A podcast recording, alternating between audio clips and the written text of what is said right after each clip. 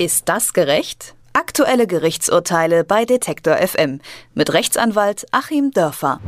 Der ehemalige katalanische Regionalpräsident Carles Puigdemont wurde am Sonntag bei der Einreise aus Dänemark von deutschen Beamten verhaftet. Die Grundlage für die Festnahme ist ein europäischer Haftbefehl. Den hat die spanische Justiz erlassen, weil sie Puigdemont unter anderem Rebellion und Auflehnung gegen die Staatsgewalt vorwirft. Puigdemont hatte im Oktober einseitig die Unabhängigkeit Kataloniens von Spanien ausgerufen und soll damit gegen die spanische Verfassung verstoßen haben. Ich spreche jetzt mit unserem Rechtsexperten Achim Dörfer darüber, was genau so ein europäischer Haftbefehl überhaupt ist und welchen Einfluss die deutsche Justiz jetzt in dieser ganzen Geschichte bekommt. Hallo, Herr Dörfer. Guten Tag nach Leipzig. Erstmal vorweg, Herr Dörfer, was sind denn die Punkte, die Puigdemont vorgeworfen werden? In dem Haftbefehl sind drei Punkte genannt. Das gehört auch zum Verfahren dazu, dass man die Delikte nennt, die vorgeworfen werden. Das sind einmal die beiden, die Sie nannten, also Auflehnung gegen die Staatsgewalt. Und das zweite war Rebellion. Und zum dritten wird ihm vorgeworfen, das könnte hier nochmal ganz wichtig werden in dem Verfahren.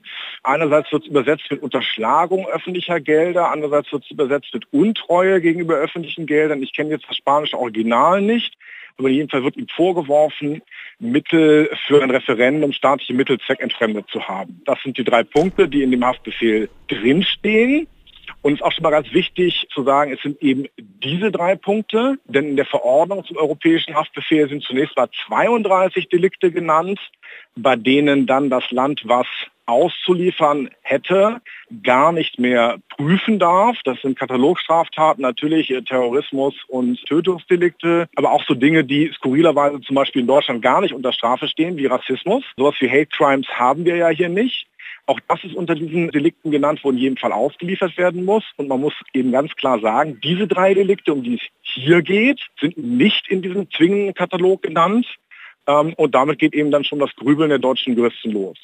Mein Grübeln geht schon einfach los bei diesem Begriff Rebellion. Der fühlt sich für mich so altertümlich an und wenn ich es richtig informiert bin, ist es tatsächlich auch in Deutschland zumindest mit diesem Wort kein Strafbestand. Ja, es gibt den Hochverrat, es gibt sicherlich Delikte, die ähnlich sind. Da hätte dann eben Justiz zu prüfen, ob eine Vergleichbarkeit da ist. Dieser Tatbestand Rebellion ist sicher aus der spanischen Geschichte zu erklären, wo man äh, eben schon auch vorbeugen muss gegen neuerliche Militärputsche. Die ja in der Midlife-Crisis befindlichen unter uns werden sich ja vielleicht noch erinnern, wie der spanische König im Grunde eine Staatskrise abgewendet hat, weil er sich dann doch noch mal einem Putsch entgegengeworfen hat. Also das ist kein Delikt, was da so drin steht, um äh, das Strafgesetzbuch ein bisschen interessanter zu machen und flüssiger, äh, James Bond-mäßiger zu lesen, sondern für Spanien ist das ja ein echtes Problem. Und ja, bei uns kennen wir eben natürlich die Hitler-Diktatur, die aber auf andere äh, Weise zustande kam, beseitigt wurde. Aber Militärputsche und ähnliche Dinge kennen wir ja hier eigentlich nicht.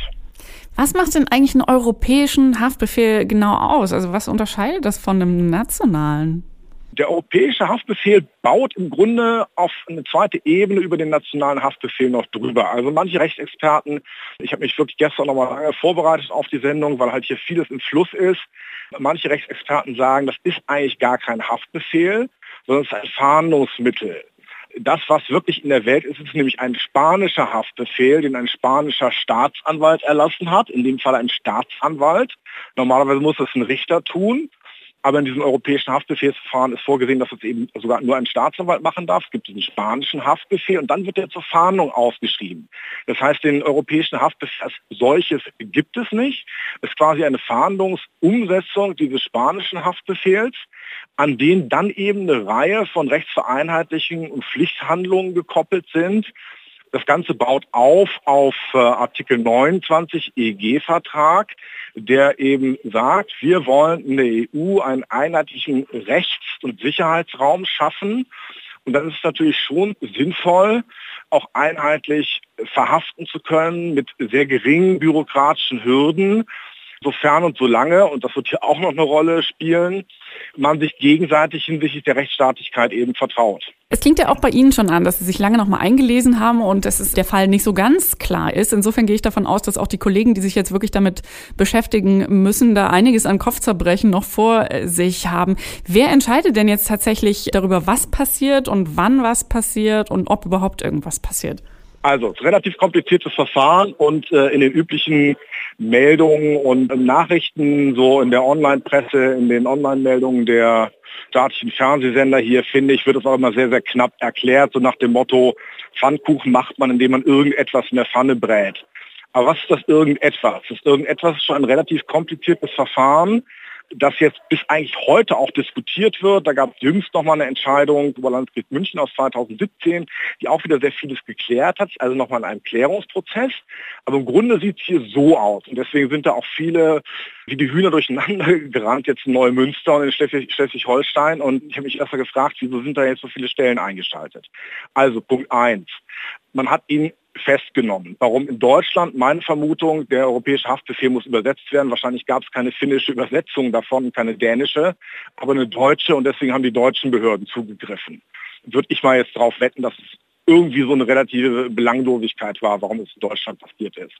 Punkt zwei, damit überhaupt dieses Haftbefehlsverfahren anlaufen kann, muss der Mann ja erstmal festgehalten werden. Das heißt, das Amtsgericht in Neumünster muss in einem allerersten Schritt erstmal so einen vorläufigen Festhaltebeschluss fassen, damit er überhaupt hier ist, um dieses Verfahren weiter über sich ergehen zu lassen. Dann kommt der nächste Schritt.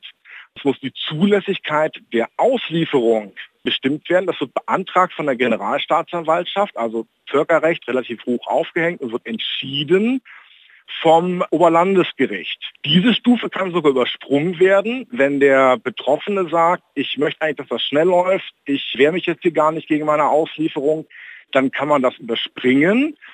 Und dann kommt die nächste Stufe, dass nämlich die Generalstaatsanwaltschaft das Ganze noch abarbeiten und umsetzen muss und dann eben den eigentlichen Haftbefehl in Kraft setzen muss, an den sich dann eben die bereits entschlossene, beschlossene Auslieferung knüpft und auch diese eigentliche Einsetzung, in Kraftsetzung des Haftbefehls kann eben auch nochmal vom Oberlandesgericht überprüft werden. Das ist in dem Fall reine deutsche Rechtsprechung, weil Deutschland sagt, Entscheidung des Bundesverfassungsgerichts aus dem Jahr 2015, zumindest die Mindestrechtsgarantien müssen gewährt bleiben. Wir müssen also vor der endgültigen Entscheidung nochmal gucken, ob hier zum Beispiel ein faires Strafverfahren stattgefunden hat, ob hier nicht irgendwelche anderen Auslieferungshindernisse entgegenstehen. Und es ist, kommt tatsächlich in der Praxis relativ häufig auch vor, und ich meine auch in Zukunft noch häufiger, dass die OLGs das verneinen. Wenn zum Beispiel ausgeliefert wurde früher nach Rumänien in unmenschliche Haftbedingungen, Nein, passiert nicht, weil es gegen Artikel 1 verstößt, der auch für rumänische Staatsbürger gilt. Oder wenn, äh, wie in einem Falle, einem Angeklagten das Urteil aus Italien nicht zugestellt war, sagt man auch, naja, der kann das noch nicht mehr überprüfen, der darf auch nicht ausgeliefert werden. Mit Bulgarien hatten wir ähnliche Probleme. Mit Polen werden wir sie Sicherheit, mit Sicherheit in Zukunft bekommen, dass da auch so politisch tendierte Haftbefehle draußen sind, die natürlich in Deutschland überprüft werden müssen. Und hier muss es eben auch darum gehen, nochmal zu gucken, ist das Ganze sozusagen völlig politikfrei und gibt es eben diesen Parallellauf hinsichtlich der Delikte Rebellion und Auflehnung gegen die Staatsgewalt. Das kann auch überprüft werden. Und dann könnte am Ende, das wäre jetzt mal meine Prognose, tatsächlich eine Auslieferung stehen oder das Angebot einer Auslieferung nur wegen der Unterschlagung, die relativ gering bestraft wird. Und dann sagt möglicherweise, um jetzt noch diese Story zu Ende zu erzählen, Spanien genauso wie im Falle Belgien, wenn ihr nur deswegen ausliefert, können wir auch nur deswegen anklagen und solche Kinkerlitzchen wollen wir nicht, also verzichten wir drauf. Lasst sie mal noch ein bisschen weiter durch Europa fahren, vielleicht haben wir in dem nächsten Staat mehr Glück. Ich, ich finde Ihre Vermutung, die Sie ähm, am Anfang äh, gerade eben auch schon so fast ein bisschen beiläufig mit genannt haben, dass es wahrscheinlich der Grund, warum es jetzt ausgerechnet erstmal Deutschland war, äh, die Festnahme, dass es eher so eine Belanglosigkeit war wie die Übersetzung des Haftbefehls. Aber Sie deuten ja gerade schon an, dass da möglicherweise auch noch andere Motivationen auf Seite Puigdemonts dahinter stecken könnte, dass er möglicherweise das Medieninteresse bewusst nutzen wollte, weil er einfach das Gewicht von Deutschland innerhalb der Europäischen Union oder die Stimme von Deutschland Deutschland da höher einschätzt oder höherwertig einschätzt oder umgekehrt, dass Sie haben Belgien gerade genannt, Finnland war, Dänemark durchgefahren, dass sie keinen Bock hatten auf diesen ganzen Kram und Aufwand, der jetzt tatsächlich auf die deutsche Justiz zukommt. Wäre da auch was dran aus Ihrer Sicht oder sagen Sie? Mh? Hm? Da wäre auch was dran, dass sie vielleicht gesagt haben, wir wollen das gar nicht. Die Belgier haben es ja auch relativ schnell abgeschüttelt, aber dagegen spricht, dass eben alle Staaten verpflichtet sind, das zu tun. Das wäre ja wirklich ein ganz grober Verstoß gegen europäische Verträge und würde zu Recht dann diplomatische Erregungen bei Spanien auslösen. Aber nach dem, was Sie sagen, fällt mir jetzt noch was ganz anderes ein, wo ich Sie ja fast schon für das äh, Verteidigungsteam von Herrn Puigdemont äh, vorschlagen möchte.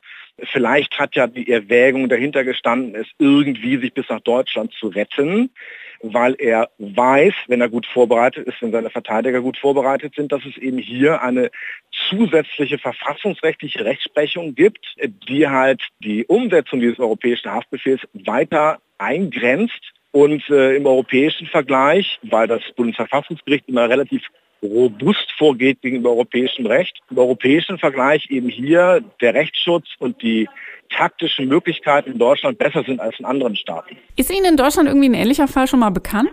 Also es kommt in der Praxis, wie gesagt, immer wieder in kleinerem Fall vor, mit diesen politischen Tendenzen eher weniger.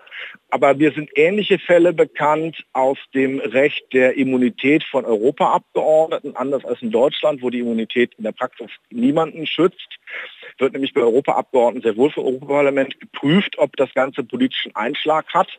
Und da gab es durchaus auch Entscheidungen des Europaparlaments, Strafverfahren in Italien zum Beispiel nicht in Gang zu setzen, weil man gesagt hat, das ist ja eigentlich nur ein politisches Instrument, um diesen Menschen einzuschüchtern. Also auch da die Grundordnung, die Grundwerte der Europäischen Union, die Menschenrechte in Europa sagen also schon, das Ganze muss wirklich komplett politikfrei, rein justiziell sein, damit es koscher ist.